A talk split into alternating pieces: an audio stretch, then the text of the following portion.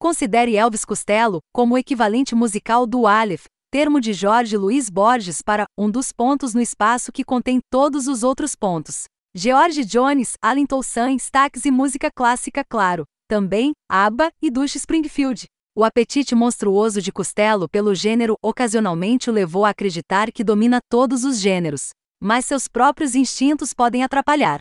Um trocadilho tão denso quanto o zircão muitas vezes interferiu no simples prazer de uma banda tão apertada quanto os imposters, também conhecidos como attractions. Com o baixista Dave Faragher substituindo Bruce Thomas em 2001, especialmente quando estive a variedade de teclados de Nieve chiava e guinchava, zombando dos objetos de escárnio de Costello. Os fãs de Costello encontrarão muitas delícias em The Boy Named If. Por um lado, seu 32º álbum de estúdio soa sensacional. A mixagem de Sebastian KRYS enfatiza as texturas dos instrumentos acústicos sem bater nos ouvintes, a guitarra de Costello, inquieta como uma criança numa sinfonia mesmo em discos sólidos como em Was Cruel e Secret, Profane e Sugarcane. Se enterra entre o baixo de Faragueira e os teclados de Nieve, enunciando gancho após gancho. Um livro escrito e ilustrado pelo próprio Costello acompanha a edição deluxe, mas não é preciso possuí-lo para entender como o álbum se desenrola, como uma série de vinhetas escabrosas gravadas durante a pandemia.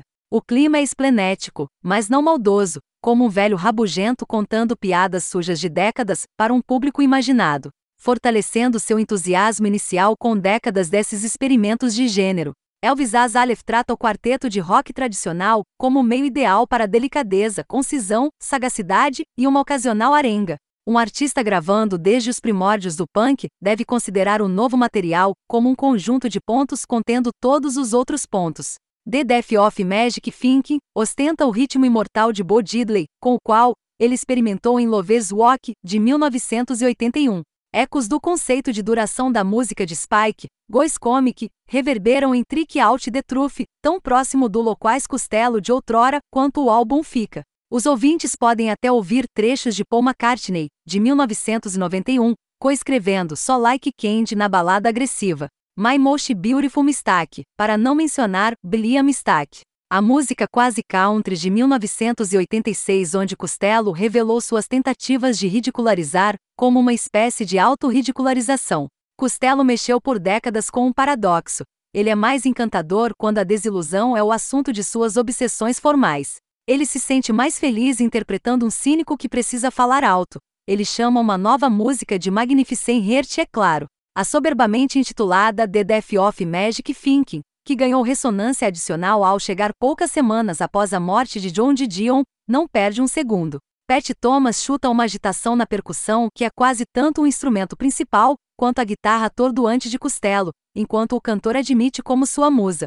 Uma máquina que pode transformar manchas de tinta em palavras requer a faísca de frustração, sexual ou não. Às vezes, de qualquer maneira.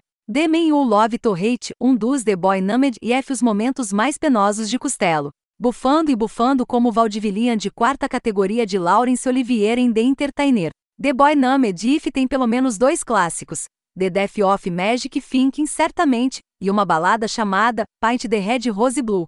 Sua forte melodia cantada com impressionante melancolia. Talvez dê diferença, um roqueiro baseado na Guerra Fria de Pavel Pavlikovsky, com o repetido Você Sabe, gancho perseguido pelos enfeites de Nieve. Isso é três a mais do que em quase acidentes como a colaboração de Roots Wise Up Ghost. Competir com um catálogo antigo tão poderoso quanto o repertório de Costello deve ser uma droga. A história repete os velhos conceitos. Ele reconheceu há muito tempo. Mas vestir Elvis Costello, drag e gravar o trabalho, como Vital The Boy Numbed depois de quatro décadas não deve impressionar tão profundamente. Convencer o público de que interpretar papéis é uma expressão de si mesmo tem sido a lição sutil de Costello o tempo todo.